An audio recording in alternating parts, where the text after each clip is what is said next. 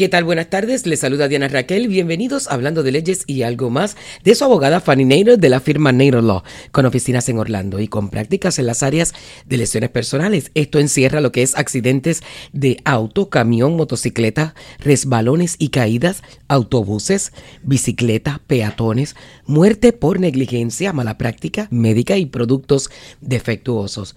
Además, bancarrota capítulo 7, capítulo 13, inmigración, testamentos, reclamos de seguros de casa y defensa criminal. Llámenos para una consulta gratuita de su caso a nuestras oficinas en Orlando, 407-688.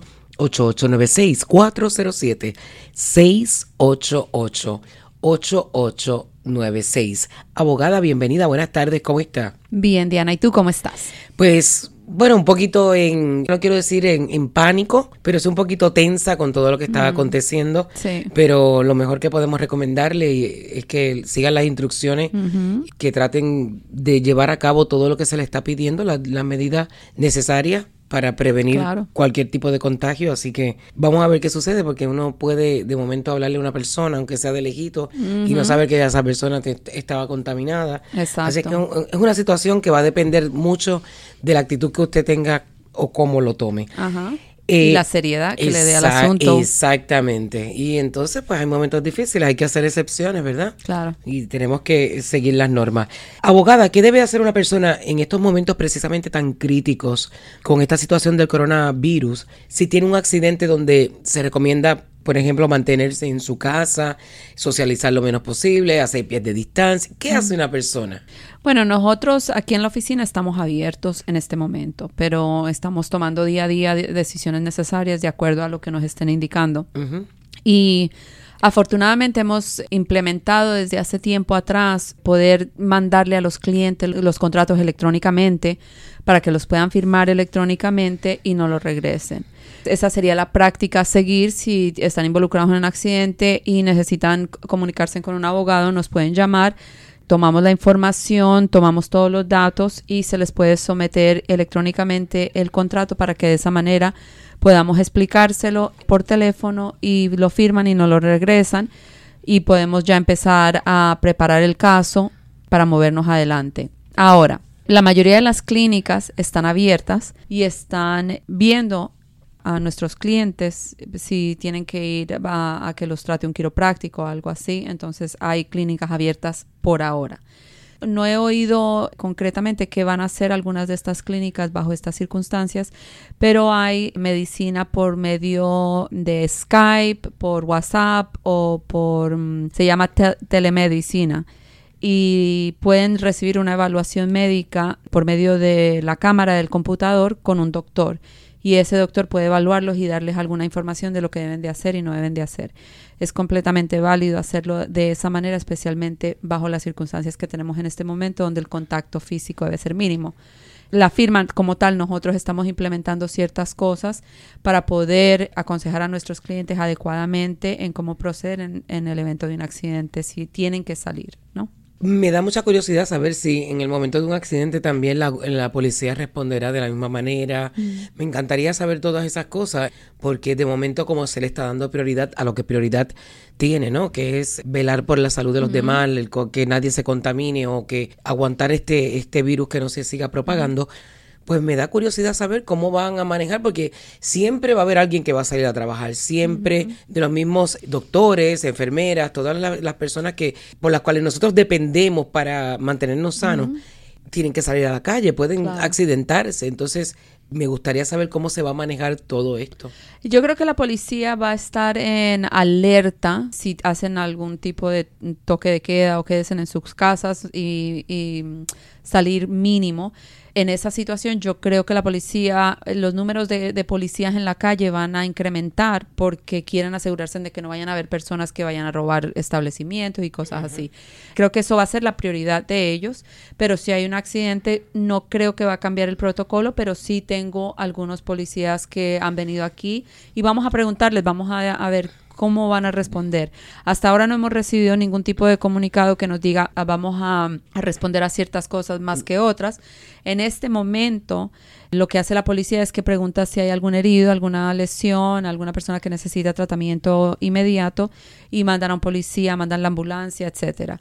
No sé si ese va a ser el mismo protocolo, pero es posible que sigan haciendo ese mismo protocolo porque no saben hasta qué magnitud sean las lesiones de una persona, ¿no?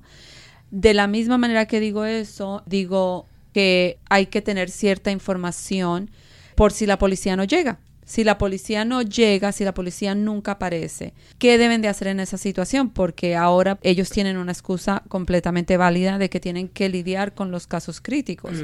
Entonces, en esa situación, yo en el programa lo hemos establecido antes y vamos a traer esa información a ustedes en lo que vamos progresando en esta situación. Pero inicialmente hay el accidente, sáquenle foto a las placas de, de, los carros involucrados, sáquenle fotos a todos los vehículos involucrados, a la licencia de la persona que, que, con las que han tenido el accidente. Y estoy hablando en plural porque últimamente todos los accidentes son de tres y cinco carros. Entonces, tomen la información de todos de los todo carros. Así la persona al frente suya no haya tenido culpa, esa información es necesaria porque en el reporte de accidente el policía hubiera tomado toda esa información. So vale la pena coger esa información de todo el mundo. Eso es lo primero, ¿no? Sacarle foto a la, la, tarjeta del seguro de esa persona, tomar los datos del seguro de esa persona, números de teléfono, confirmar la información necesaria y si es preciso, llamar ahí mismo al seguro y empezar el reclamo en, esa, en ese mismo instante, cosa que uno puede asegurar de que la información que le, da, le están dando es correcta. Asumiendo que es correcta, entonces obviamente ahí ya las, desde que todas las partes están de acuerdo se pueden ir sin tener que llegue un policía. Pero si por alguna razón u otra una de las partes no quiere dar esa información porque consideran que es eh, una violación de su privacidad o algo así, entonces es importante que la policía venga y que la policía tome esos datos de, de esta persona. Y es bien duro porque si la persona está envuelta en el accidente, eh, a su favor o no a su favor, tiene que dar esa información. Exacto y mantener la distancia. Eh, durante este proceso, acuérdense en que hay el accidente, mantengan la distancia, no se acerquen mucho a las otras personas, etcétera. Mantengan esos mismos protocolos que nos están diciendo. Esta mañana, increíble cantidad de accidentes, a pesar de que no hay tantas eh, tantos carros en la, en uh -huh. la carretera. Uh -huh. Habían, creo que hoy reportar cuatro o cinco accidentes esta mañana cuando venía para acá, para la oficina a las ocho. Entonces, siguen, siguen sucediendo y por eso es que queremos hablar de esto, porque hay personas que no saben cómo van a poder lidiar y normalmente están tomando importancia al virus y no tanta importancia a este accidente, pero el accidente dentro de unos, de, dentro de unos meses pueda que tenga repercusiones. repercusiones y después van a decir, ah, pero no hice nada. Acuérdense, hay cuatro años desde del día de un accidente para poder ir en contra de la persona culpable y los 14 días se refiere solamente al PIP, que es el beneficio que uno mismo compra en su póliza para gastos médicos hasta 10 mil dólares. So, aunque, no, aunque nos pasemos de los 14 días, todavía hay caso. Y eso es bueno aclararlo para uh -huh. que la gente tenga esa información y pueda compartirla si de momento en, un, en, su casa un familiar o algo que no queremos que así sea, tiene un accidente, pues sepa cómo dirigirlo, cómo Correcto. manejarlo. Ajá. Porque de verdad que con todo esto que está sucediendo, es como mm. que la gente piensa que todo es diferente, ¿no? Sí. La cosa sigue igual, es como usted la, la maneje, Exacto. si ve que la policía no llega, claro. si ve que hay ciertas cosas que que no se llevan a cabo porque el policía no está, pues trate de hacerlo uh -huh. por usted y sobre todo las fotos es bien importante de la escena, de, de, los autos, de, mire, tomé hasta la tablilla si alguno de ellos no le quiere dar la información sí, del exacto. seguro y como dice la abogada, llamar al seguro, porque eso como que le da hasta cierto punto, como que le da un, un sello de que esto sucedió. Exactamente. Y hay personas que van a cooperar y hay personas que no, ¿no? Este no es el momento de enfrentarnos con nadie y de mandar esa información, pero si esa persona no le quiere dar la información, dígale, ok, no me dé la información, pero entonces llame a su seguro para abrir el reclamo. Trabajen de esa manera para poder proceder y que no vayan a estar en una situación donde no obtienen la información necesaria y no podemos ir en contra del, del que causó el accidente. Y nosotros vamos a estar 24/7 a disposición siempre Correcto. por nuestro teléfono, que es el 407 688 8896. Anótelo por ahí. 407-688-8896. Independientemente de esta situación que estamos viviendo, la forma más, más fácil ahora mismo es comunicándose por teléfono y nosotros tenemos 24-7 las líneas abiertas en Nato Law para que usted, en caso de accidente, en caso del que sea, usted nos dé una llamada para ver cómo podemos guiarlo a nivel legal y cómo podemos resolver su situación. Abogada, muchísimas gracias. Qué rápido se va el tiempo aquí. Sí, gracias, Diana. Gracias a ti y que todo el mundo se cuide.